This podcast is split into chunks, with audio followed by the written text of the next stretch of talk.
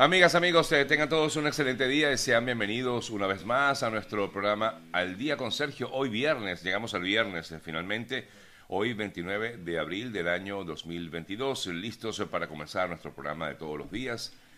Gracias por estar con nosotros, como siempre, a nombre de nuestros amigos de GM Envíos, el mejor aliado puerta a puerta a Venezuela.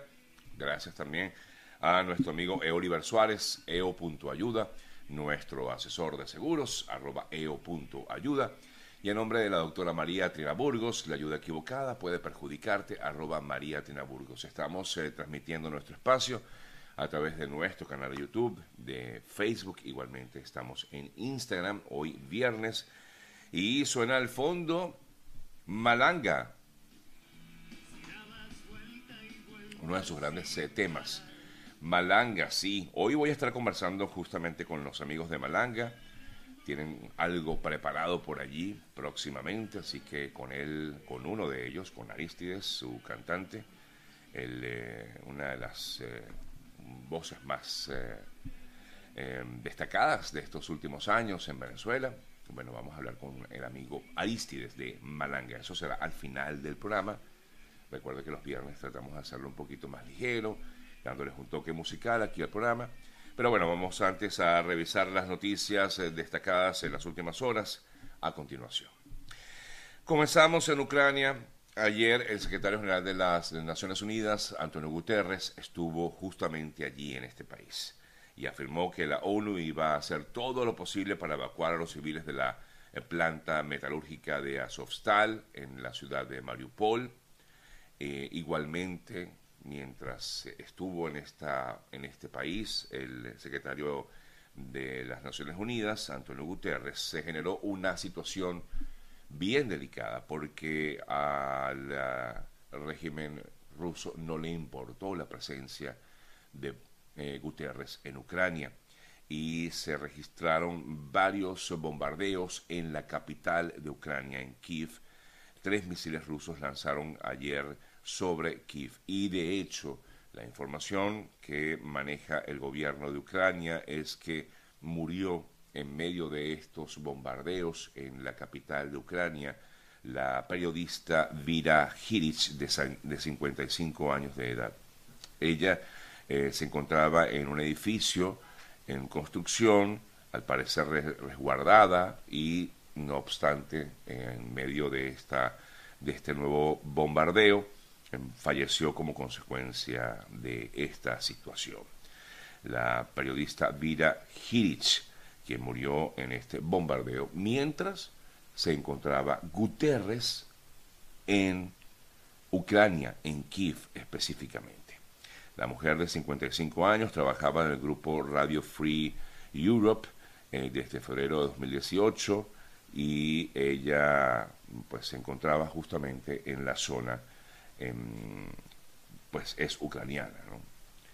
Muy lamentable este hecho en medio de esta visita que era bien trascendental y que lamentablemente no se respetó la presencia de Guterres en Kiev ante em, lo que fueron estos bombardeos por parte de Rusia.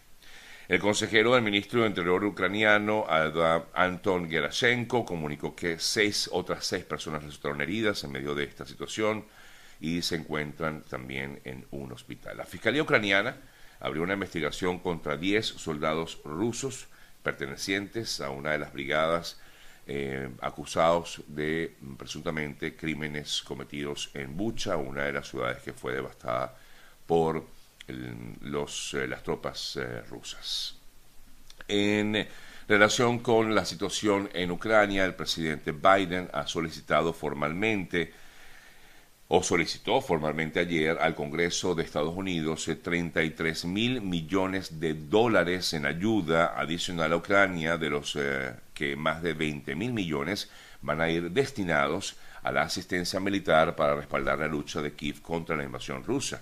Mientras continúan los asaltos y atrocidades, se seguirán ayudando a Ucrania que se defienda de la agresión rusa, fue el comentario que hizo el mandatario estadounidense al solicitar estos 33 mil millones de dólares en ayuda adicional a Ucrania.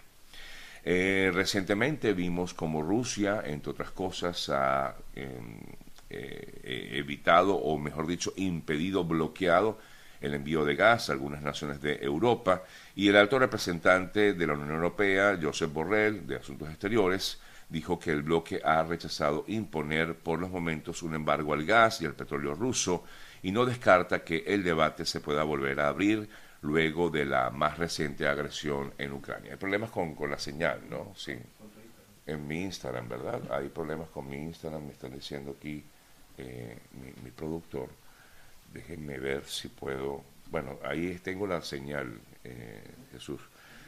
Creo que va y viene. Hay un problemita aquí con, con la señal de internet. Pero bueno, aquí estamos, seguimos comentándoles a ustedes las noticias del día entre otras informaciones. Como ayer comentábamos, hubo un eh, canje de presos entre Estados Unidos y Rusia.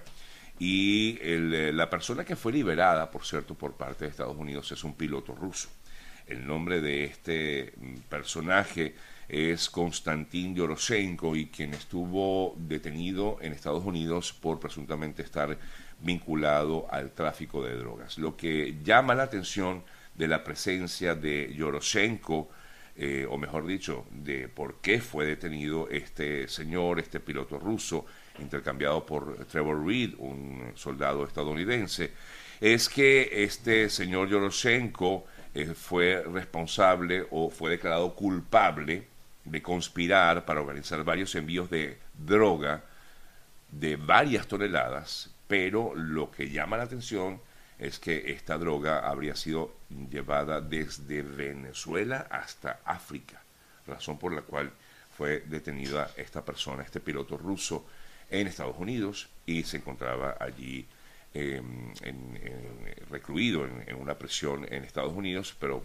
luego de este intercambio de presos que se dio entre Estados Unidos y Rusia, se logró su liberación.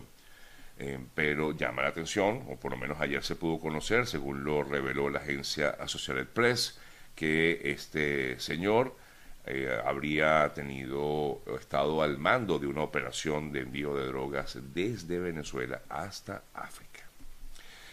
Cambiamos el tema. Ayer Argentina reiteró que la vía para que se solucionen los problemas en Venezuela no es criticando, denunciando o aislando. Esto en respuesta a las críticas que ha recibido el gobierno de Alberto Fernández, el gobierno de Argentina, al asegurar que las cosas en Venezuela estaban mejorando y que había que colaborar con ello y por lo tanto llamaba el gobierno argentino, hacía un llamado a sus eh, colegas de toda la región a colaborar, a buscar la forma de restablecer las relaciones con Venezuela, con el régimen directamente de Nicolás Maduro.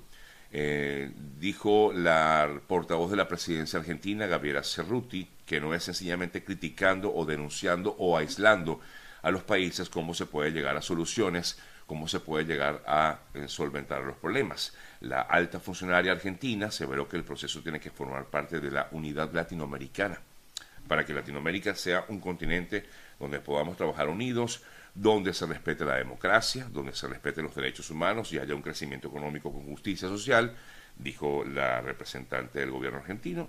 Entonces hay que colaborar, hay que ayudar. Fue el comentario que hacía esta portavoz del gobierno de Alberto Fernández en Argentina. Cambiamos de tema, eh, nos vamos a Italia. Allá eh, el gobierno dijo que iba a mantener el uso de las mascarillas o tapabocas en los medios de transporte, centros de salud, así como también en algunos eh, espectáculos y eventos deportivos en medio de la pandemia que continúa pues en el mundo, como todos sabemos, y que a pesar de que ha habido alguna apertura, alguna flexibilización en las medidas, en eh, Italia afirman que se va a mantener el uso de la mascarilla en algunos eh, eventos, como ya decía, así como también en centros de salud y eh, también en medios de transporte público.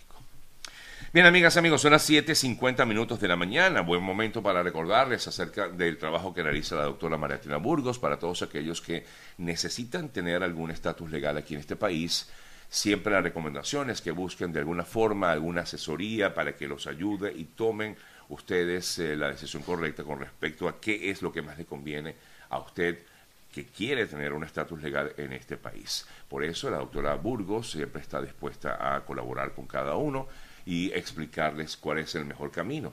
Por eso la recomendación es que la contacten y ella misma les dirá qué es lo que les conviene. Para eso, la cuenta de Instagram de la doctora es arroba María Trina Burgos, arroba María Trina Burgos. Y también puedo comentarles que su número telefónico es el 305-468. 0044 305 468 0044. Por aquí me estaban preguntando acerca de la salud de em, el eh, reconocido animador venezolano eh, Gilberto Correa. Eh, la verdad es que lo único que yo puedo decirles es lo que ha aparecido en la prensa. Yo me enteré, de hecho, a través de los medios venezolanos, donde se informó, según algunos medios, no puedo asegurar porque no tengo, digamos, base para como comprobar esto, pero según información que ha aparecido en algunos medios venezolanos, como es el caso del diario 2001, dice que eh, Gilberto Correa fue hasta la sede de la Medicatura Forense de Bellomonte para realizarse exámenes eh, toxicológicos, supuestamente a raíz de una investigación por un presunto envenenamiento. La verdad es que no conozco detalles de esto, pero es noticia que se ha dado a conocer a través de redes sociales y, repito, algunos medios de comunicación de Venezuela, donde hablan justamente de la salud de Gilberto Correa.